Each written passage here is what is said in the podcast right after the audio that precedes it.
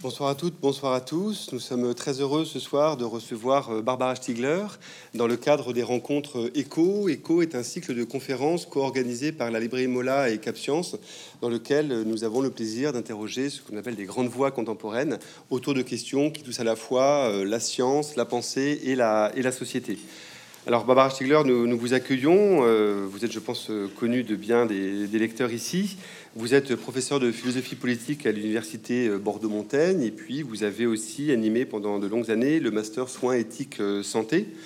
Aujourd'hui, et aujourd'hui même, euh, vous publiez Nietzsche et la vie aux éditions Folio Essai car c'est un livre très important où se rejoignent à la fois euh, plus, deux, pistes de vos travaux, vos travaux sur Nietzsche qui vous accompagnent depuis maintenant euh, plus de, plus de 20 ans, et puis aussi la dimension où vient s'articuler la question de la politique et la question de la science, et qu'on a plus vu récemment avec euh, deux ouvrages qui ont fait beaucoup parler d'eux. Il faut s'adapter en 2019, paru aux éditions Gallimard, et puis dans la collection Tract, toujours chez Gallimard, de la démocratie en pandémie qui sont deux livres qui ont rencontré un écho euh, très important. Il, me semble que Nietzsche et la vie est le livre par lequel justement vous parvenez à la fois à repenser l'histoire de la philosophie au travers de la question euh, du corps et de la science et de la façon dont Nietzsche justement lui-même permet euh, cette relecture. Et surtout, vous faites aussi, on y reviendra à plusieurs reprises, un, temps très important de montrer quels sont les usages contemporains qu'on peut faire de Nietzsche, et particulièrement en ce moment où justement la question de la science, la question de la vérité, euh, la question des usages politiques de la vérité sont des questions qui se posent quotidiennement, et on l'a vu avec la crise sanitaire qu'on traverse, comme on dit depuis plus de deux ans, ces questions sont quotidiennement euh, posées finalement à la fois aux citoyens et aux philosophes.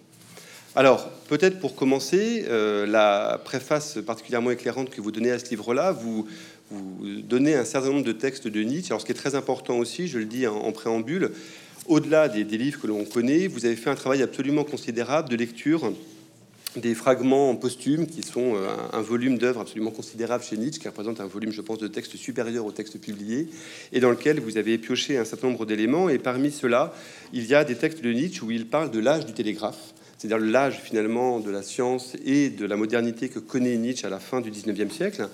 Et euh, dans les textes que vous citez, vous dites à quel point Nietzsche dit que l'âge du télégraphe pose un problème dans la mesure où il pose des, les conditions de vie qu'il crée par la modernité, et entre autres liées à l'évolution de l'industrie, rend difficile la vie humaine et rend difficile le maintien même du corps en tant qu'élément unique et fait finalement qu'il faut repenser à nouveau frais la question du corps, euh, justement pour essayer de comprendre comment survivre à cet âge du, télégraphe.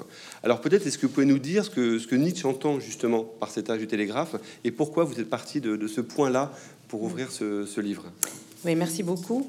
Euh, j'ai été assez saisie, je dois dire, par ces quelques textes euh, effectivement, dans, le, dans, les fragments posthumes, on a quelques textes, des notations complètement saisissantes où revient cette image du télégraphe, avec notamment euh, accolé en général avec le chemin de fer, la presse de masse. Et euh, donc, c'est la question, bien sûr, de, la, technologie, de ce qu'on appelle aujourd'hui les nouvelles technologies. et ça nous permet de, de, comprendre, on dirait quand on lit ces notations, que, que Nietzsche, même si le terme de télégraphe est aujourd'hui désuet, vient d'écrire ces notations. Hein. Les analyses qu'il fait sont absolument euh, saisissantes d'actualité. Et euh, en fait, ce qu'évoque ce télégraphe, c'est pas seulement la technologie, c'est pas seulement ce qu'on appellerait aujourd'hui les nouvelles technologies, c'est euh, aussi très clairement dans, dans, dans, les textes de Nietzsche la mondialisation.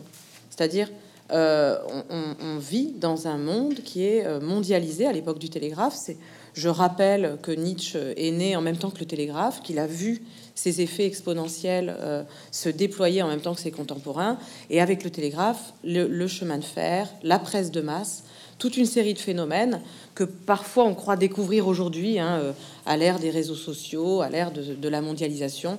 En réalité, toutes ces questions-là se mettent en place à l'époque de Nietzsche, et Nietzsche veut les affronter, ces questions.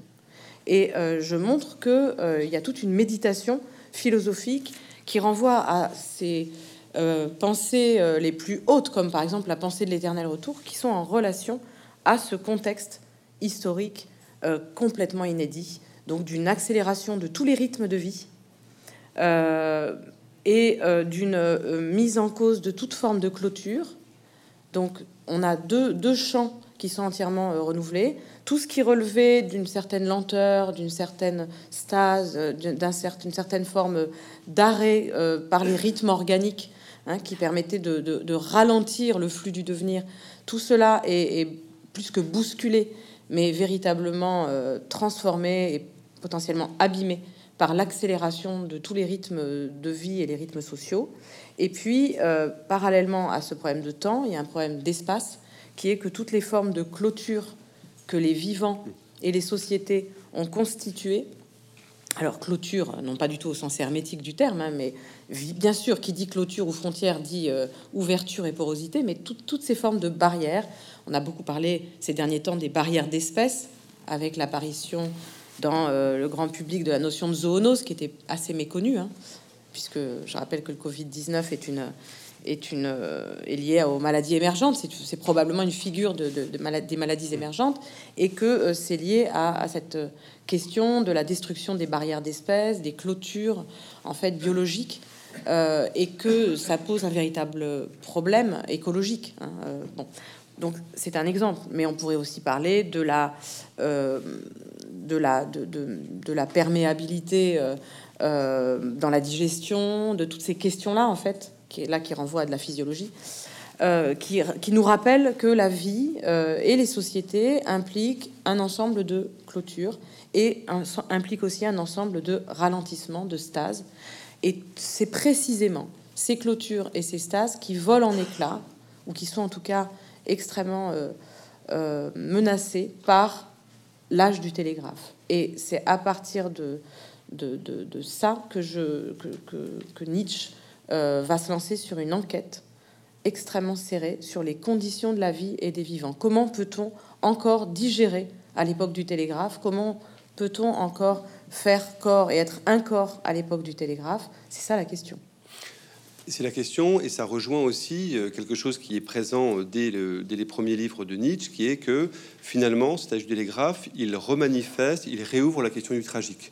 C'est-à-dire cette idée à laquelle il est attaché pendant tout le, toute son œuvre, c'est-à-dire que on est, il y a une sorte de tension entre deux, choses différentes, qui sont d'un côté ce qu'est véritablement la, vie, c'est-à-dire un flux continu, ininterrompu, et qui est, on va dire, le côté euh, plutôt dionysien, dionysiaque, pardon, et puis l'idée qu'il faut arrêter euh, ce flux, sinon ce n'est pas vivable. Mmh.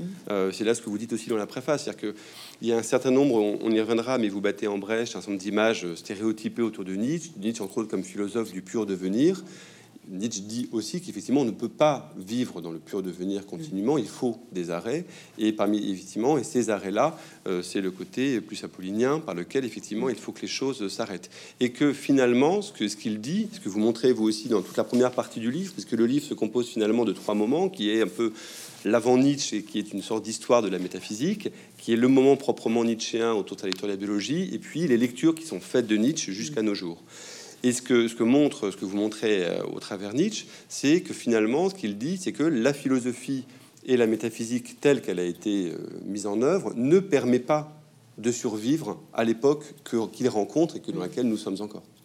Oui, alors euh, en fait, il y a deux, deux, problèmes qui se télescopent là. Il y a d'une part la fondation grecque de la métaphysique qui, pour Nietzsche, annule la question tragique, et ensuite, il y a ce que va faire la métaphysique moderne. Donc, ce sont deux questions euh, différentes. Pour ce qui est de, de la, pour ce qui est de la, première question, qui est effectivement dans l'introduction sur l'âge du télégraphe, on a, euh, Nietzsche nous dit, l'apparition du flux absolu. Il parle de flux. En allemand, c'est dur à traduire puisque l'allemand dit flux. Flux veut dire à la fois flux et fleuve. Évidemment, ça renvoie au corpus héraclitéen. Ça renvoie donc à euh, l'une des premières formes de philosophie, avant, donc avant la métaphysique, avant Platon. Euh, et euh, Nietzsche se réfère toujours et se référera toujours jusqu'à la fin à Héraclite. comme un philosophe de référence, il est celui qui a vu le flux absolu du devenir. Et ce flux est absolu au sens où il est sans exception. Ce que fait la vie pour Nietzsche face à ce flux absolu, c'est fabriquer tout un ensemble d'artefacts et de fictions. N'importe quel vivant fait ça pour supporter ce flux absolu, donc en fabriquant ce que j'appelle moi je trouve que c'est un terme qui permet de rassembler beaucoup de notions nietzschéennes, des stases, flux stases. Euh, et donc, euh, on a euh, une polarité tragique pour Nietzsche entre le flux et la stase. Les deux sont nécessaires et contradictoires. avec effectivement Dionysos et Apollon, comme vous l'avez dit.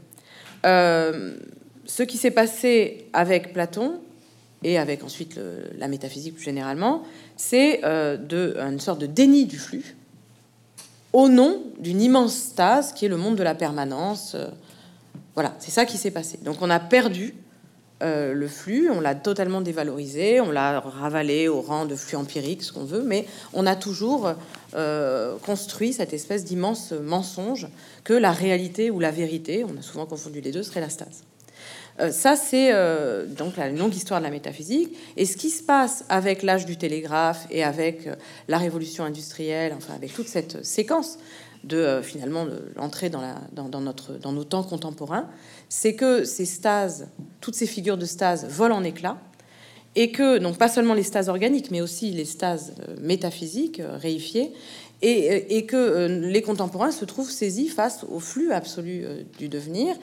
Et il y a une inversion, on se met à survaloriser le flux. Chose qui m'a évidemment beaucoup intéressé ensuite, hein, quand j'ai rencontré une certaine généalogie du néolibéralisme qui m'a conduite à euh, à Walter Lippmann, qui est exactement dans cette posture-là, hein, qui inverse Platon, qui est platonicien, mais qui inverse Platon, puisque c'est le flux absolu contre euh, la stase, mais avec toujours une vision platonicienne de euh, l'élite, des meilleurs, etc. donc on voit bien comment on peut s'articuler dans cette lecture-là, mm. flux et adaptation. Oui, bien sûr. Bien sûr. Ben, on y reviendra mm. tout d'ailleurs, puisque c'est sur la fin où, enfin, quand on va croiser Darwin dans la suite du livre et et ensuite euh, Foucault et la, biologie contemporaine, on viendra à ces questions-là d'adaptation, d'adaptationnisme. Mais donc voilà, ça c'est un premier rapport à la métaphysique. Et, euh, et donc Nietzsche refuse l'inversion, c'est-à-dire le flux contre la stase. Effectivement, vous avez raison, on caricature Nietzsche quand on en fait un philosophe du devenir qui nous, qui nous appellerait tous à nous, à nous abîmer dans un devenir absolu. Euh, non, ça c'est précisément ce qu'il reproche à Wagner, à sa musique qui a absolument rien compris de la nécessité des stases, des clôtures, des délimitations, etc., etc. Ces textes sont pourtant très bien connus de tous, donc, enfin, de tous les gens qui lisent Nietzsche. Mais bizarrement, on l'a caricaturé dans cette euh, posture de, la célébration romantique du flux et du chaos. Ce n'est euh, absolument pas juste. Alors, effectivement, la deuxième partie de votre question, c'était euh, pourquoi la philosophie moderne euh, manque en fait euh, ces conditions de la vie. Alors Nietzsche a un rapport. J'ai pas du tout parlé, le temps de parler de son rapport à Platon, qui est extrêmement compliqué parce qu'il a un rapport très intime à Platon. J'ai pas le temps de le dire, mais par contre, là, je voudrais quand même dire que euh, il a un rapport très intime à la philosophie moderne, c'est-à-dire qu'il a complètement incorporé la, philosophie moderne. il est complètement imprégné de Descartes, de Kant, euh, et d'un héritier de Descartes et Kant qui est Schopenhauer, bien sûr, hein, c'est celui qui l'a initié à la philosophie. Euh, notamment, ces trois noms-là sont absolument incontournables. On ne peut pas comprendre Nietzsche si on ne connaît pas euh, la fondation cartésienne de la modernité, la, la, reprise critique par Kant et la synthèse très étrange que Schopenhauer essaie d'en faire. Et à chaque fois, chez ces trois penseurs, il a bien vu qu'ils essayaient de penser la vie. Ils essayaient de penser la vie de penser euh, les conditions de la vie ou les conditions de l'expérience. Bref, on était là dans autre chose que euh, cette métaphysique ancienne euh, dont j'ai parlé tout à l'heure. Et il a par exemple une très grande finesse dans sa lecture de Descartes. Il voit très bien que Descartes n'est pas un rationaliste au sens où le cogito, par exemple, serait une opération rationnelle. Il a très bien vu, avant de grandes lectures phénoménologiques qui le confirmeront, que le cogito, c'est d'abord je suis, j'existe, c'est-à-dire je me sens vivre. Euh, je me sens vivant, je me sens sentir, hein, oui des ou des Tout ça, il l'a parfaitement vu. Et, euh, mais ce qu'il va montrer euh, avec Descartes, puis avec Kant, on n'aura malheureusement pas le temps là de, montrer toutes les opérations, mais c'est un très fin lecteur. Avec Descartes, avec Kant et avec Schopenhauer, c'est qu'à chaque fois, ces gens-là veulent penser la vie, ou voire même carrément le corps, hein, avec Schopenhauer, mais font tout pour ne pas la penser. Alors, euh, donc, en fait, c'est pour ça que j'ai appelé cette première partie euh, les, écrans de, les écrans de la métaphysique, je crois, je vais appeler comme ça. Euh, à chaque fois, la métaphysique moderne veut penser la vie et, pour la penser, produit des écrans qui empêchent de la penser. Donc, premier écran, l'ego. Deuxième écran, sujet transcendantal. Troisième écran, le corps au sens de Schopenhauer. Quatrième écran, les philosophies de l'histoire et leur ratage complet de la véritable notion d'évolution. Hein, voilà. Donc à chaque fois, je me suis attachée à ça. Ça m'a permis d'avoir un principe de, sélection dans le choix des auteurs. Les auteurs qui, précèdent la partie centrale sur la biologie de Nietzsche sont des auteurs qui euh, ont tous été choisis parce qu'ils ont, ils sont indispensables pour comprendre la biologie de Nietzsche, en fait. Nietzsche, quand il fait sa biologie, quand il va sur le terrain biologique, passe son temps à discuter avec Descartes, Kant, Schopenhauer, etc. Donc voilà. Et il fallait faire cette première partie, à vrai dire, pour, pour rendre intelligible pour le lecteur. Et j'ai essayé de le faire pour un lecteur qui n'a jamais lu de philosophie. Euh, j'ai essayé presque de faire un manuel de philosophie avec Nietzsche, de philosophie moderne en tout cas. Ça peut paraître étrange, mais en fait, c'est un excellent introducteur à, la philosophie de Nietzsche. Oui, on y reviendra, puisque c'est essentiellement, enfin, c'est un, un, immense lecteur. Mm. Et la question de la lecture, de la philologie, qu'est-ce que c'est qu'une lecture honnête, même de gens avec qui on n'est pas d'accord, mm. c'est un enjeu décisif. On y reviendra à la fin sur la question de la vérité et de la réalité. Mais justement, euh, puisque euh, ces philosophes-là ne permettent pas d'aller au bout de la compréhension de ce qu'est la vie, Nietzsche, justement, c'est la deuxième partie de votre livre, se tourne vers la biologie et vers la biologie de son temps. Et ça, je pense qu'il y a un premier moment qui est probablement important à, évoquer, c'est de dire à quel point, et vous le, montrez très bien, Nietzsche est un lecteur des scientifiques de son temps et un lecteur. Et ce qui est important aussi, c'est pas du tout une lecture métaphorique. Il ne cherche pas dans la lecture de la biologie qu'il fait des images qu'il irait importer dans la philosophie, dans l'histoire de la tradition philosophique. Il cherche à comprendre comment spécifiquement la science en tant que science et la biologie en tant que science de son temps, là aussi presque en tant que science de l'époque du télégraphe, permet de comprendre réellement ce qu'est la vie. Oui, absolument. Et ça, c'est un aspect de la philosophie Nietzsche qui est très peu connu, bizarrement. En fait, dans l'introduction, je, je, campe un portrait de Nietzsche comme l'un des premiers philosophes de la crise écologique et sanitaire. Euh, ça, je le pense profondément. Euh, ça peut paraître euh, un peu étonnant, mais j'y crois vraiment. Je, pense qu'il n'y a, a, aucun doute là-dessus. En réalité, c'est pas le premier philosophe de la crise écologique et sanitaire, puisqu'en fait, on pourrait, on connaît beaucoup mieux d'autres philosophes, notamment américains, qui ont fait le diagnostic d'une crise écologique, de la crise écologique au sens on l'entend, gravissime au 19e siècle, des ravages de la société industrielle, et qui ont euh, essayé de développer une pensée écologique. Tout le monde connaît ces auteurs, bien sûr. Mais la spécificité de Nietzsche et leur grande différence par rapport à eux, c'est que il est allé, lui, non pas sur le terrain de la nature, il n'a pas, développé une pensée de la nature antithétique de la modernité industrielle, il a, pour essayer de penser, de, répondre aux enjeux de cette crise écologique et sanitaire, qui commence effectivement à, son époque, il a décidé d'aller donc s'occuper de biologie et de médecine. Et ça, c'est assez extraordinaire comme, geste. Et donc, il est entré dans l'arène, parce que la science est une arène, dans laquelle il y a des rapports de force. Contrairement à une vision de la science complètement caricaturale, la science n'est pas une église euh, ce n'est pas un temple dans lequel euh, on, vient euh, dire le, prêche ou la doctrine hein, de la foi. la science est une arène conflictuelle et elle s'est constituée comme telle par la dispute, par la controverse, par les débats. Elle ne marche que comme ça. Et donc c'est tout à son honneur. Une, une science qui est en forme, c'est une science qui supporte encore ce genre de choses. Je le rappelle parce qu'aujourd'hui, il est très important de le rappeler, me semble-t-il, vu la vision caricaturale que les pouvoirs publics nous donnent de la science euh, quand ils confondent la science et, euh, je, cite les pouvoirs publics, hein, la doctrine sanitaire. Hein. non, la, science ne donne pas des doctrines sanitaires. La science est une série de, discussions euh, conflictuelles et, et, qui, effectivement, marchent par accord et désaccord. donc Nietzsche savait ça parfaitement et il entre dans l'arène scientifique et il lit donc les revues les plus pointues. et c'est extrêmement impressionnant parce qu'il couvre à la fois le champ de la physiologie, il faut savoir que la physiologie euh, euh, allemande à l'époque est l'une des physiologies. En Allemagne, on a les recherches en physiologie les plus avancées à l'époque. Hein. On a les plus grands laboratoires de, sciences de la vie euh, en Allemagne à cette époque-là. Donc, il a ça autour de lui. Hein. Il lit donc de la physiologie, des traités extrêmement difficiles que je suis allé lire. Euh, en, caractère gothique. Bon, bref, c'est quand même euh, un bel effort. Un bel effort, on va dire, voilà. Et il les lit vraiment, alors que, comme je l'explique dans la première page, il est en train de perdre la vue hmm. et qui doit faire quand même des arbitrages très douloureux dans ses lectures. Mais il est quand même capable de lire des traités de 500 pages sur la régénération osseuse, euh, etc. Il le fait. il le fait avec une extrême attention et, toutes, si vous voulez, tous ses sens spéculatifs sont en éveil et il voit parfaitement ce qui se passe. Il comprend énormément de choses. ça, c'est pour la physiologie. Il fait la même chose pour la théorie de l'évolution, qui est en plein essor, puisque je rappelle que l'origine des espèces sort en 1859. Lui commence son travail en, biologie au début des années 70, donc il y a un essor absolument considérable de euh, la théorie de l'évolution. Et là, pareil, il lit les articles les plus, les plus compliqués et euh, il travaille aussi sur les questions médicales. Mais surtout, il réfléchit beaucoup sur la médecine. En plus, c'est un malade. Il est lui-même patient, il est malade, et c'est ce qu'on appellerait aujourd'hui un malade chronique. C'est un polymalade chronique. Donc, euh, il a tout un ensemble de pathologies chroniques euh, auquel il essaie de faire face comme n'importe quel malade chronique. Donc on a euh, euh, trois champs quand même très compliqués qu'il essaie d'affronter.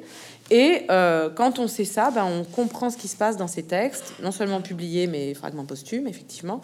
Il, accomplit toute une série d'opérations épistémologiques, en fait, majeures, que j'ai essayé de restituer ici. Sachant que l'opération première et probablement la plus importante, c'est la question du corps. Et c'est la question du corps avec le, travail de Nietzsche qui est de restaurer le corps comme élément euh, actif, c'est-à-dire sortir de l'image, elle pour le coup qui a une très très longue tradition aussi, du corps comme étant une sorte de pâte passive récupérant des affections de l'extérieur. Et ce qu'il dit dans le même mouvement, c'est à la fois effectivement on est pris dans un flux, mais c'est pas parce qu'on est pris dans un flux qu'on est uniquement dans un rapport passif à l'ensemble des, phénomènes du monde. Et justement, ce que nous apprend euh, la physiologie, ce que nous apprend la biologie, et ce que lui réussit à réarticuler philosophiquement, c'est l'idée que il faut penser le corps comme un élément actif et comme étant le lieu d'un certain nombre de mouvements euh, positifs au sens où euh, ils agissent et ils recomposent en permanence. ils se recomposent en permanence pour créer effectivement la vie et du réel. Oui, absolument. Alors, il y a tout un travail chez Nietzsche sur euh, la critique de la désarticulation entre le pôle activité et passivité, qu'on voit très bien dans la métaphysique. Hein. Vous avez d'un côté un sujet, l'ego, hyperactif, constituant, et puis de l'autre, le corps renvoyé à la passivité, la sensibilité, par exemple chez Schopenhauer, hein, qui n'y plus que n'est plus que passivité. Bon, mais là, j'ai pas, c'est moins de ça dont, je souhaiterais parler que effectivement de la manière dont il retrouve cette euh, cette euh, désarticulation dans le champ des sciences de la vie. En fait, vous avez dans le champ des sciences de la vie euh, quelque chose qui, dysfonctionne, puisque euh, on présente le vivant du côté des évolutionnistes comme finalement une pâte malléable qui n'a qu'à s'adapter et qui serait soumise aux lois du milieu, aux lois de l'environnement, aux lois de la nature, finalement. donc, il y a toute une tendance du darwinisme à son époque, et c'est encore vrai aujourd'hui, qui, a, euh, qui transforme le vivant en un matériau passif soumis à des lois ou soumis aux pressions du milieu. Et c'est le fameux adaptationnisme que Nietzsche sera l'un des premiers à critiquer d'une manière euh, extrêmement importante. Comme vous le savez, ensuite, cette critique de l'adaptationnisme, je la retrouverai chez Dewey contre Lippmann d'ailleurs. Je la retrouverai ensuite avec euh, des biologistes contemporains, hein, des, évolutionnistes contemporains. Donc c'est vraiment un point très important. Et puis parallèlement, de manière complètement euh, contradictoire et incohérente, au fond, le vivant est présenté comme, euh, du côté de la physiologie, comme ayant une spontanéité, une activité. certains parlent d'agentivité aujourd'hui, laissons de côté ce terme qui, qui va certainement pas. Mais voilà, donc enfin, il y a quelque chose qui n'est pas pensé et articulé. On a la même chose dans, la philosophie. Donc Là, euh, il essaie de montrer qu'en réalité, il faut regarder, il faut aller chercher la scène commune où s'articulent passivité et activité. Et là, on voit à quel point il est imprégné de Kant. Il est totalement kantien, Nietzsche. Non pas qu'il soit d'accord avec lui, mais dans, dans ses manières de penser, toutes les, les, grands concepts, les grands gestes philosophiques de Kant sont incorporés par sa pensée. Et là, évidemment, sans Kant, on ne comprend pas comment il aurait pu faire ça. La scène commune où s'articule la passivité du corps vivant et son activité, c'est au fond l'imagination, euh, dit, Kant. En fait, c'est la mémoire, dit Nietzsche. C'est la mémoire. La, mémoire, la vie, c'est la mémoire, dit-il. Et la mémoire, c'est le fait d'être en permanence affecté passivement et en permanence réorganiser activement ce qui nous affecte. Et c'est comme ça que se constituent des corps vivants et qu'ils s'individuent, se différencient les, les, uns des autres. Donc voilà ce genre d'opération qu'il fait. Donc là, il se sert de la biologie pour euh, critiquer ou remanier, euh, par exemple, la critique de la raison pure, et en même temps, il se sert de la critique de la raison pure pour critiquer la biologie. Donc, il joue la philosophie contre la biologie et la biologie contre la philosophie sans arrêt. C'est ça qui est très important, parce que là aussi, euh, c'est aussi l'une des images stéréotypées sur Nietzsche, qui est Nietzsche, philosophe de l'oubli. Euh, de, on trouve un certain nombre de fragments, effectivement, dans lequel il semble louer l'oubli. Et ce sur quoi vous insistez à partir de textes de Nietzsche lui-même, c'est montrer à quel point la mémoire est absolument décisive chez lui. Et la mémoire, elle vient s'articuler aussi, ce que vous avez évoqué au tout début de votre intervention, sur la question de la digestion, sur la question du métabolisme, qui est le, principal acquis qu'il retient de ces lectures. C'est l'idée que c'est la capacité à intégrer en soi de l'étranger, mm. de, de, l'accueillir pour nous-mêmes mm. et d'en faire quelque chose pour se constituer nous-mêmes en tant qu'individu. Et que la mémoire, et c'est là où on va rejoindre après aussi la question de la volonté de puissance, mais c'est là que la mémoire est un élément absolument absolument décisif de sa pensée. Oui, euh, absolument. Je n'ai jamais compris pourquoi tant de grands commentateurs de Nietzsche avaient sans cesse fait de lui le philosophe de l'oubli contre la mémoire. C'est vraiment ne, pas l'avoir lu. La seconde considération, euh, euh, la deuxième, pardon, parce qu'il y en a quatre. Il y en a quatre. considération inactuelle. la deuxième considération inactuelle, qui donc explique la nécessité vitale de l'oubli, nous explique très bien que l'oubli c'est une modalité de la mémoire. en fait, c'est un mode de mémorisation. Enfin, L'oubli, c'est une des déclinaisons de la mémoire. On, oublie parce qu'on sélectionne et que pour, pour, se souvenir, il faut oublier. Donc c'est vraiment euh, constamment euh, une pensée de la mémoire qu'on a, a, chez Nietzsche. Donc cette, euh, cette question de la, de la mémorisation, elle a été manquée par beaucoup de commentateurs de Nietzsche qui ont considéré que la mémoire euh, était une faculté réactive. Euh, on trouve ça chez Deleuze, hein, une faculté réactive. Euh, trop passive, que Nietzsche était la pensée de l'activité, donc de l'oubli, etc. Bon, c'est effectivement pas du tout le cas. Et la mémoire, en réalité, a un, magnifique synonyme dans ce que moi je considère être un concept que Nietzsche a forgé, qui est l'incorporation. Euh, c'est comme ça qu'on peut traduire le mieux l'allemand de Nietzsche, Einverleibung, l'incorporation. Pour lui, la vie, c'est l'incorporation. C'est le fait, il n'y a pas d'être vivant qui ne soit pas capable d'incorporer, et les êtres non vivants ne peuvent pas incorporer. Donc, qui dit vie dit incorporation, c'est-à-dire mémoire. C'est donc, comme vous l'avez très bien dit, le fait de pouvoir faire entrer à l'intérieur de soi ce qui n'est pas soi, qui vient nécessairement troubler mon organisation interne, il y a cette phase, bon, il, reprend ça à la théorie cellulaire.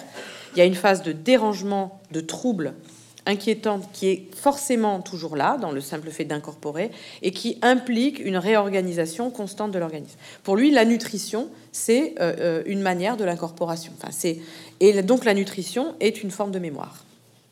Alors évidemment, aujourd'hui, avec toutes les maladies chroniques autour de la nutrition, du métabolisme, tout ça, euh, toutes les réflexions autour du microbiote que le grand public connaît bien, maintenant cette notion du microbiote, tout ça retentit évidemment euh, immédiatement. Hein. C'est exactement de cela dont il parle. Et, est-ce que pour vous, je fais juste un, un aparté, mais est-ce que ça intervient aussi comme métaphore de politique sur l'intégration du corps social? Est-ce que justement cette question de euh, l'intégration à, l'étranger et de, l'incorporation et de, fait de par la mémoire devenir autre par une intégration extérieure Évidemment. Est-ce que euh, parce que chez Nietzsche, tous les, niveaux, le niveau de, de, l'organisme, le niveau du, du, corps, euh, alors le micro-organisme, euh, qui l'intéresse énormément parce qu'à l'époque, les, biologistes se passionnent pour euh, les premières formes de vie, hein, puisqu'ils veulent savoir ce qu'est la vie, donc ils se passionnent très logiquement pour les premières formes de vie, et donc il y a énormément de textes de Nietzsche sur les micro-organismes. Ensuite, les, corps organisés complexes, euh, ce qu'on appelle les, corps, les, Enfin, non, je vais pas reprendre ce terme parce qu'il est, faux en fait. Mais voilà, tout ce qui, dès qu'on a un corps qui est, qui est complexe, hein, ça nous permet de dire que le corps est toujours pluriel en réalité. Il n'y a pas d'unité première. C'est d'ailleurs un des premiers euh, désaccords avec Descartes. Hein. Donc cette pluralité euh, intrinsèque du micro-organisme, du, du corps euh, complexe et immédiatement pour Nietzsche quelque chose qui nous aide à penser les corps sociaux hmm. et les enjeux culturels. Donc il n'y a pas chez Nietzsche d'un côté ce qui relèverait de la société, de la politique, de la morale, etc., qui serait un certain monde, un certain champ, et puis de l'autre, séparé de ce monde, le monde de la vie, qui serait celui de la nature.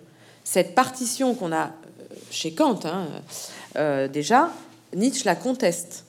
Et il va ouvrir, et c'est pour ça que je dis que c'est une nouvelle histoire de la philosophie, hein, il va ouvrir avec cette question de euh, affronter le gouvernement de la vie et des vivants avec la biologie et en pensant euh, les sociétés, il va ouvrir tout un champ, une philosophie euh, nouvelle qui va s'épanouir à la fin du 19e siècle, au début du 20e siècle, et qui va être brutalement arrêté par le traumatisme intellectuel causé par la Seconde Guerre mondiale.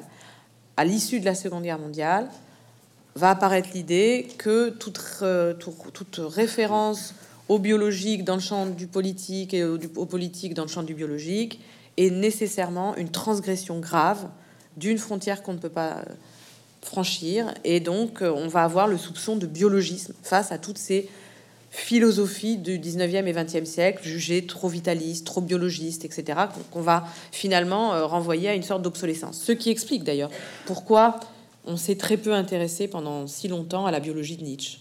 C'était euh, une espèce de vieillerie embarrassante, hein, parce que justement, il faisait des allers-retours entre la société, la vie, etc. Ce qui est très intéressant, c'est qu'aujourd'hui, on est immergé dans des questions, euh, pour employer un terme euh, forgé par Foucault, biopolitique. Et donc, en fait, on ne peut plus mettre d'un côté la politique et de l'autre la vie. On peut plus dire il y a d'un côté le champ de la décision publique et puis de l'autre il y a la vie des virus vient de le voir, hein, c'est pas possible. En réalité, si on veut affronter politiquement la question du gouvernement de la vie et des vivants, les questions écologiques et sanitaires, on est bien obligé de se demander comment fonctionnent les virus et comment ils traversent les corps sociaux. Donc, c'est euh, cette, euh, cette séparation, ce, tabou euh, dont on a hérité par la Seconde Guerre mondiale, et on comprend très bien pourquoi. Hein, je, le, je le je veux dire, je, trouve ça complètement normal que ce tabou se soit imposé. Euh, il faut le surmonter néanmoins, parce qu'en réalité, ça nous paralyse pour penser les rapports, les passages du biologique au politique et du politique au biologique. Sachant que le, ce que vous avez, vous avez donné son nom, euh, justement, paradoxalement, euh, Foucault, penseur du biopolitique, aussi connu en tant que lecteur de Nietzsche, vous faites une sorte de, démontage, si l'on veut, de sa lecture, de, de, sa lecture de Nietzsche, où vous montrez que il débiologise Nietzsche. C'est-à-dire que finalement, il évacue euh, le côté véritablement scientifique, soit il le traite comme métaphore, soit il considère que c'est pas euh, c'est pas le plus important, et qu'il y a une sorte de paradoxe, et même jusqu'à un certain point, on pourrait dire qu'il le, le dépolitise. On y viendra à la fin avec la question mm. de la vérité, mais, euh, mais là, effectivement, il y a une sorte de grand malentendu sur la lecture par Michel Foucault de, l'œuvre de Nietzsche. Absolument. De la même manière, d'ailleurs, qu'il avait débiologisé l'histoire du néolibéralisme, hein, mm. comme je l'avais expliqué dans Il faut s'adapter. Euh, il n'a pas du tout vu le euh, lien avec euh, entre le néolibéralisme et l'évolutionnisme, hein, la théorie de l'évolution. Tout ça, il l'a pas vu, alors même qu'il a, il a, il a lu une partie, en tout cas, de l'œuvre de Lippmann, il ne l'a pas vu. c'est extrêmement étonnant et en même temps c'est pas étonnant parce qu'il est héritier de ce, tabou. Mmh. Hein. Pour lui, il y a d'un côté il y a l'histoire, les sociétés, etc. Et de l'autre, il y a le biologique. Et en fait, ce faisant, il abandonne le biologique. Alors c'est très clair dans des textes euh, des années 70, euh, il abandonne le biologique aux visions les plus réductionnistes de la biologie moléculaire. Hein. Oui. En fait. Et il va même... Euh, on peut pas trop lui reprocher parce que les années 70 sont très marquées par ça, mais il va... Il n'aura aucun, aucune arme pour critiquer, par exemple, le génocentrisme, qui aujourd'hui est critiqué par les gens qui ont une, une épistémologie fine des sciences de la vie. Voilà, il est, il est complètement voilà, il y a deux champs. Il y a le champ euh, euh, de la politique euh, et de la biopolitique, puis il y a le champ de la biologie qui est à part. Mais on voit bien que c'est pas possible. Pour penser la, biopolitique, il faut entrer dans l'arène qu'est la biologie. Il y a des décisions fondamentales à prendre en fait sur comment on appréhende une maladie, qu'est-ce que, quelles sont les causes, quelle est l'étiologie d'une pathologie, quelle thérapeutique on va adopter. On voit bien qu'il y a un entrelac absolument euh, incontournable entre le biologique et le politique. Donc effectivement, c'est un penseur de la biopolitique qui, quelque part, ne nous donne pas les moyens d'affronter les questions internes à la biologie. Euh, ce que, je parle de Foucault, oui, bien sûr. ce faisant, donc, il ne voit pas, effectivement, que bah, tout cet aspect biologique hein, du, du, de la pensée nietzschéenne, du corps, de la vie, de la maladie, etc. Parce qu'il ne pense pas, le, paradoxalement, la nature du discours de la science. Parce que c'est aussi la complexité du rapport aussi en une partie de la France sur la philosophie et la science en tant que véritablement lecture de science comme l'était Nietzsche, c'est-à-dire lire les articles scientifiques, comprendre comment fonctionne la science. Et ce que vous dites quand il, euh, il, prend pour acquis le discours euh, sur les gènes comme une sorte de programmation finalement, c'est qu'il ne s'intéresse pas au fonctionnement euh, discursif de la science et que finalement du coup il ne se permet pas, et c'est là où on arrive effectivement le, un peu à la, conclusion aussi de, votre livre, il ne se permet pas de comprendre comment fonctionne le mécanisme du discours scientifique, où il refuse d'y pénétrer, il prend en surplomb. Il est en surplomb, voilà. c'est ce que j'allais vous dire. Bien sûr qu'il ça le passionne, puisque les mots et les choses, etc. Donc c'est un excellent connaisseur. il y a un effet de surplomb par rapport connaisseur à la de la Voilà, excellent connaisseur des sciences de la vie. Il décrit tout ça, mais du, depuis une autre position. Mm. Depuis une autre position. Et donc à la fin, dans les années 80, il invoquera ce terme de vérité mais ça n'aura nécessairement aucun rapport avec la science. Hein. C'est la désimplication de la connaissance et de la vérité. Euh, il y a la vérité. moi, je peine encore à, vraiment, véritablement comprendre ce qu'il entend par vérité. Euh, et puis, il y a euh, le régime de, la science, de ses disciplines, avec sa police. Mais enfin, c'est quand même un dualisme difficilement tenable. Alors, si on compare ce dernier Foucault avec la vérité, et puis qu'en regardant, en regardant avec un certain surplomb euh, le régime discursif de la science, sa police, etc., mais enfin tout ça étant deux sphères euh, finalement euh, déconnectées quelque part, avec un droit quand même de regard de l'une sur l'autre et pas dans l'autre sens, ce qui est quand même questionnant, je trouve. si on compare avec Nietzsche, alors ça n'a rien à voir, parce que Nietzsche, son grand concept opératoire pour éviter ce type de dualisme, c'est pas le concept de vérité, il en a un, mais c'est le concept de réalité. Lui, ce qui l'intéresse, c'est la réalité. Et la réalité, il est convaincu d'une chose, c'est que euh, la réalité, alors il, utilise plus le terme allemand Wirklichkeit que le terme euh, d'origine latine réalité. C'est moins la réalité, c'est certainement pas un ensemble de choses, parce qu'il critique la notion de choses, c'est un ensemble d'effets. Euh, c'est le terme allemand wirken, hein, faire, faire de l'effet. Hein. C'est un ensemble d'effets euh, pluriels, multiples, imprédictibles, mais en même temps, euh, mais en même temps avec des, des, cohérences temporelles. Hein. Ça ne veut pas dire que c'est pas le chaos. Mmh. Hein.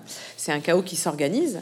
Et euh, cette réalité, on ne peut l'appréhender que si on a une stratégie multiple, c'est-à-dire à la fois qu'on mobilise les outils critiques de la philosophie, mais aussi qu'on utilise euh, le savoir scientifique. Le savoir scientifique nous permet d'approcher la réalité, pour employer euh, euh, l'expression de Bachelard, d'avoir une connaissance approchée. Et il y a une telle rigueur philologique chez le savant dans l'effort pour essayer de voir ce qui déborde les cadres actuellement dont on dispose, les cadres théoriques, pour essayer de voir ce qui du réel déborde, que évidemment c'est extrêmement précieux pour Nietzsche. Donc il essaie de penser la réalité inorganique, hein, ce qui n'est pas vivant, organique, euh, euh, social, puisqu'il il essaie de penser euh, tous ces niveaux-là en même temps, en, évidemment en s'appuyant et en se nourrissant sans arrêt des sciences, qui sont pour lui un, des alliés fondamentaux. Donc il n'y a absolument pas ce rapport de surplomb. et si on peut parler de vérité, peut-être le seul sens que ça a chez Nietzsche, la vérité, c'est, il lui donne le nom de ce dieu grec, Dionysos, c'est le flux absolu qui comprend toutes les perspectives multiples, donc euh, apolliniennes, hein, euh, dans ce grand même flux. Mais euh, comme tel, c'est invivable, inconnaissable et insupportable. Donc on ne peut que approcher ce grand ensemble de la vérité qui est impossible à incorporer. On ne peut que euh, approcher du réel dans ce grand tout. Voyez Donc, il n'y a pas du tout une vérité qui serait en surplomb par rapport à euh, un régime policier des, disciplines. C'est vraiment très, très. Et cette extériorité sauvage dont parle Foucault, hein, euh, avec cette culture des marges, etc. Il pense être au plus près de Nietzsche, et je comprends pourquoi, parce que Nietzsche a développé tout un discours complètement aporétique sur l'exception. Mais euh, c'est finalement, euh, c'est un Nietzsche poignant d'ailleurs, ce Nietzsche-là. Mais c'est un Nietzsche qui est dans une aporie. Le Nietzsche je pense qu'il faut peut-être y insister un petit peu. C'est-à-dire que Ce que, ce que vous dites, vous l'avez évoqué, c'est qu'il développe ce qu'il appelle une sorte de médecine de la culture. Mhm. Donc il essaie d'envisager, à partir de la connaissance de, de la philosophie qu'il établit autour de la question de la vie, d'essayer de voir qu'est-ce qu'on doit, vers quoi on doit tendre justement pour que la société puisse supporter le temps qui est le sien, etc. Mm. Et là, ce que vous montrez très bien, et c'est effectivement assez, euh, assez déchirant, c'est qu'il est pris entre deux hypothèses, et l'une d'elles, qui est plutôt celle qui a été retenue d'ailleurs souvent à- contre lui, c'est l'idée qu'il faut des gens exceptionnels ou des exceptions qui, eux, sont capables de supporter euh, ce flux permanent, qui sont capables d'accueillir le différent, de se laisser blesser, de se laisser euh, modifier, et que finalement, c'est vraiment une logique complètement antidémocratique, puisque c'est la logique de l'exception. Il a aussi une autre pensée par ailleurs, qui elle est entre guillemets plus, plus démocratique, mais que finalement, il, il se retrouve pris entre ces deux tendances-là, et que il, il ne, il ne trouve pas de solution par rapport à, ce- à cette question-là. C'est-à-dire qu'il ne, une fois qu'il a établi le diagnostic, qu'il a trouvé l'outil par la biologie et par, la, et par sa, sa conception de la vie de, de penser le, le réel, il n'a pas l'attention, la solution entre guillemets politique Mm. de sa philosophie. Oui, en fait, il esquisse une voie euh, sociale et politique euh, qui n'a pas les moyens de, de, de finalement de, de suivre en réalité, euh, pour différentes raisons très difficiles à expliquer. Mais en gros, euh, donc effectivement, la, la médecine de la culture, il y a beaucoup de textes qui expliquent que ça va passer par euh, une politique culturelle, une politique de l'éducation, une politique de la mémoire, des établissements de formation.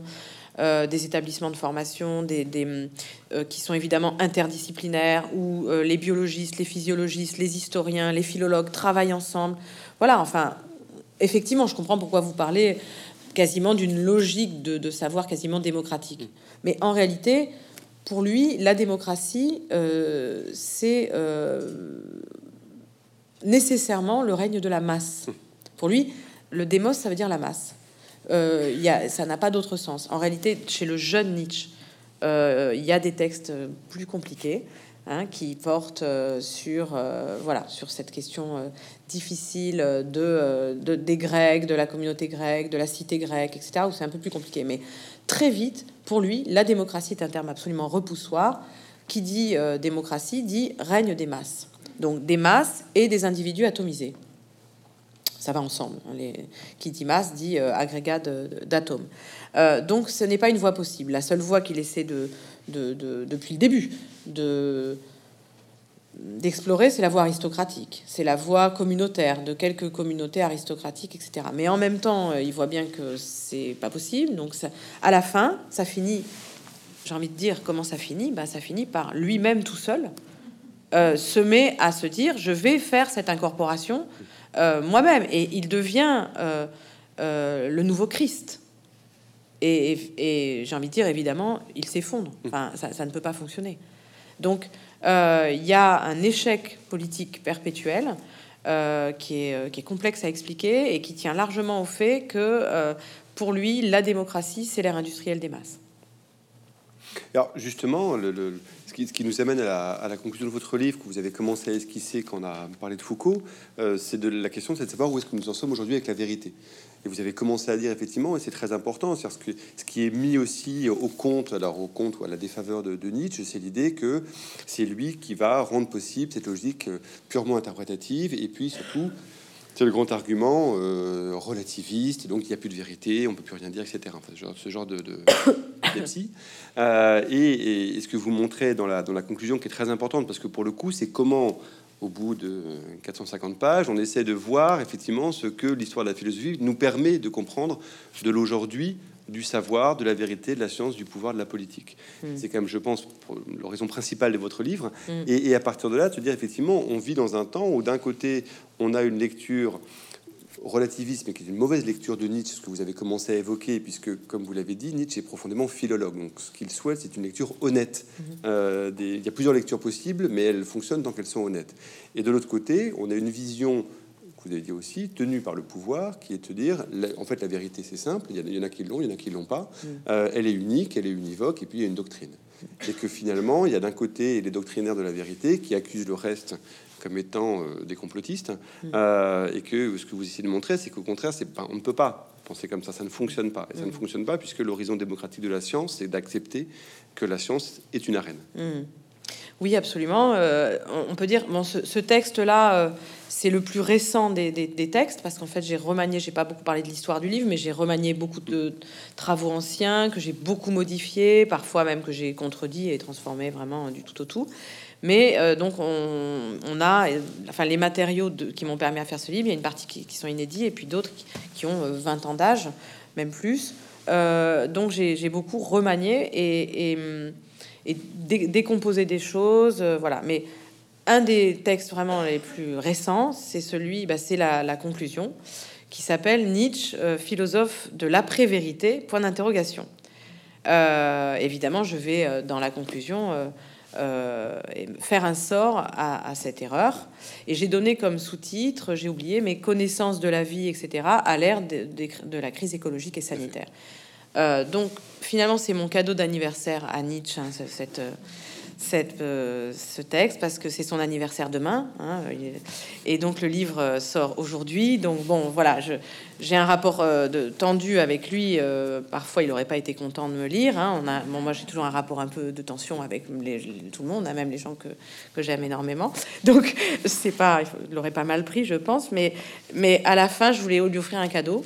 Et donc, je lui ai offert cette, cette postface qui m'a beaucoup coûté parce qu'en fait, pour la faire, j'ai dû beaucoup réfléchir sur des questions épistémologiques difficiles et euh, prendre beaucoup sur moi et sur, euh, sur quelque chose qui me blesse beaucoup, qui est cette affaire de complotisme, cette accusation permanente de complotisme. On est arrivé à une situation aujourd'hui où euh, toute forme de pensée critique, quelle qu'elle soit, est immédiatement suspectée d'être complotiste. On en est là.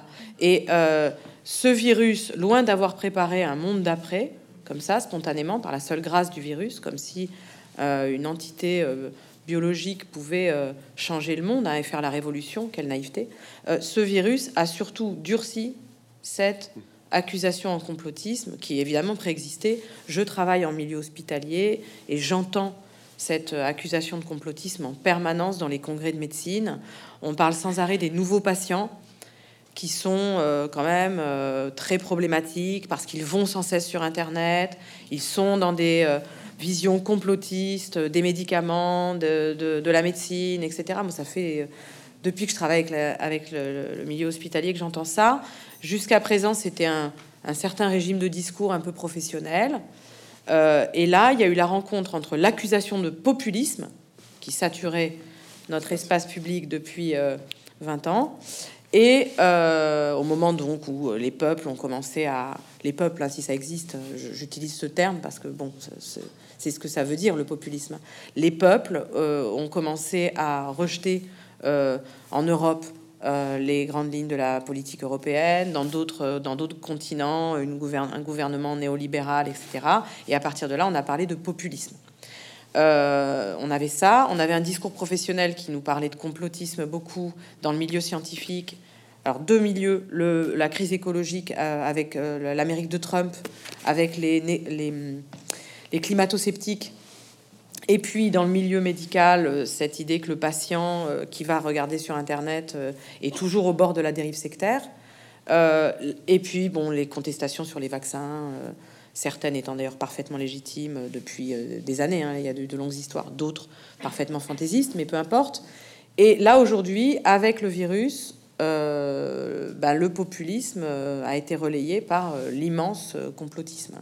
Et avec cette idée que les, les, pensées critiques, les, philosophes qui sont héritiers d'une certaine philosophie critique, hein, par exemple, euh, effectivement, prenons la lignée euh, Nietzsche-Foucault, à peine au hasard, hein, sont forcément euh, des complotistes. pourquoi? Bah, La preuve, pour eux, il n'y a pas de fait, il n'y a que des interprétations. alors, il n'y a pas de fait, il n'y a que des interprétations, c'est une formule qu'on prête toujours à Nietzsche, que, qui n'est pas dans le texte tel quel, mais qui est tout à fait fidèle à, beaucoup de textes de Nietzsche. Fait, effectivement, il dit il n'y a pas de fait, il n'y a que des interprétations. Donc, j'ai voulu, dans cette postface, expliquer cette phrase il n'y a pas de fait, il n'y a que des interprétations. Et montrer que ça ne signifie absolument pas que pour Nietzsche tout se vaut, euh, tout est permis, euh, et euh, au fond le plus, que le plus fort gagne, mais que ça signifie, c'est une longue méditation épistémologique qu'il a menée, qui disqualifie à la fois la voix de d'un certain rationalisme qui pense qu'on saisit quand, on fait de la science, on saisit la nature et ses lois directement par la rationalité. Et euh, il montre que ça peut pas fonctionner comme ça. D'abord parce qu'il conteste l'idée d'une nature soumise à des lois, et il conteste l'idée que ce soit la rationalité qui a un accès direct à. Ça ne peut pas se passer comme ça parce que c'est des affaires justement de flux, d'évolution, de transformation de nos catégories, etc. Toute une discussion avec Kant. Et puis il conteste également la voie empiriste, qui serait que euh, savoir, ce serait accumuler des faits, ce serait accumuler des données et ce serait accumuler aujourd'hui des datas.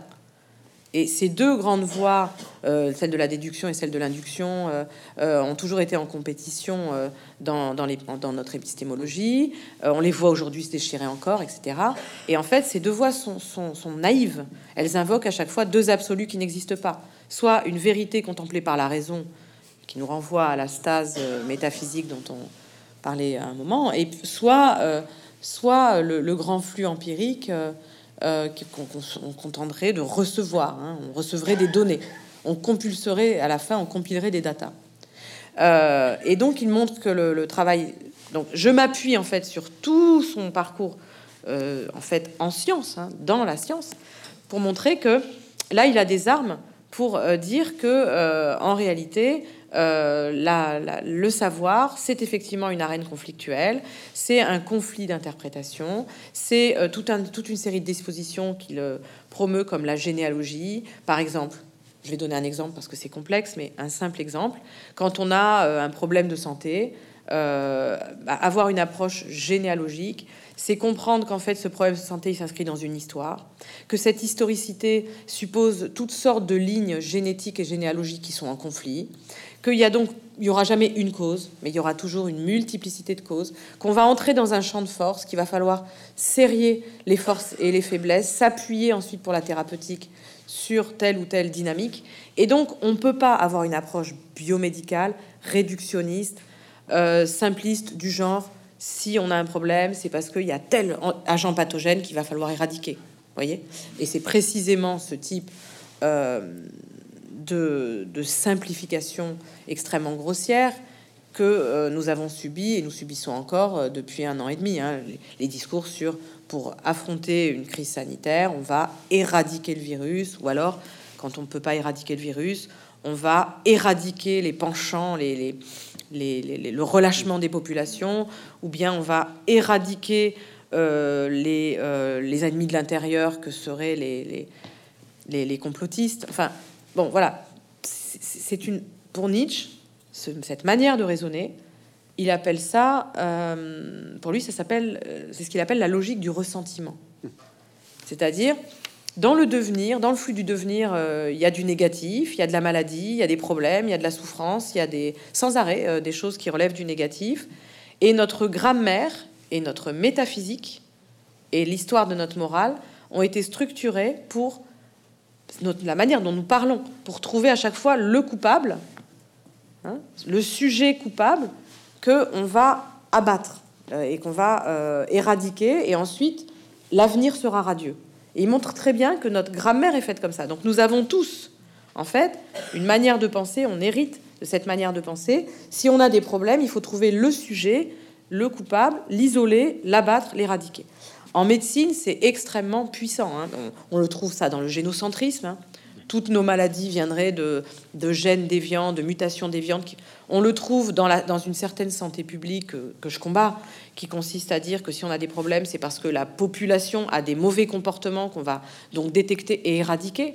On le trouve évidemment, là on l'a vu, hein, on va éradiquer l'agent pathogène qui serait le SARS-CoV-2 et une fois qu'on aura éradiqué tout ça, tout ira beaucoup mieux, alors qu'on n'aura jamais soigné les causes du problème, c'est-à-dire non seulement euh, la désorganisation de nos systèmes sanitaires, mais aussi l'augmentation continue des maladies chroniques qui font que ces virus, qui normalement ne, feraient pas autant de dégâts, détruisent les, organismes humains. Euh, voilà, les maladies émergentes viennent flamber sur enfin, il y a des flambées des maladies émergentes, précisément une certaine partie d'entre elles, là où il y a euh, un terrain pathologique lié aux maladies chroniques. Donc en fait, il y a une multiplicité de causes à nos problèmes.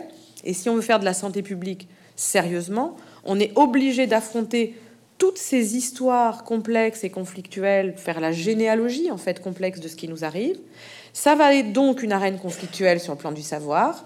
Il va y avoir forcément une diversité de disciplines. Le virologue va devoir discuter avec euh, euh, le géographe, le sociologue, le philosophe, l'épistémologue, euh, les associations de patients, les soignants qui sont à l'hôpital, etc. Et ça ne pourra se faire que, de cette manière. Donc, chez Nietzsche, on n'a évidemment pas une vision démocratique du savoir. On a vu ce qu'il pensait de la démocratie. Mais on a, en revanche, effectivement, quelque chose qui nous permet de déjouer un certain réductionnisme scientiste brutal qui aujourd'hui triomphe et qui euh, nous empêche absolument d'affronter les crises euh, écologiques et sanitaires qui ne vont euh, pas cesser de s'accumuler si on reste dans cette posture. Et ce qu'on voit, c'est qu'on est profondément héritier encore aujourd'hui, finalement, des écrans de la métaphysique hein, et de cette longue histoire morale et métaphysique, hein, ce rapport extrêmement moral hein, à, ces questions, hein, avec cet exemple qui est que bah, pour ce qui est de la santé, on ne peut pas en parler puisque c'est une valeur morale absolue. Non, la santé n'est pas une valeur morale. La santé est un, enfin le, domaine de la santé, c'est pas une valeur morale qu'on pourrait euh, brandir pour faire taire toute discussion critique. La morale, le, pardon, la santé, c'est un, un, champ de force euh, et un champ de savoir conflictuel.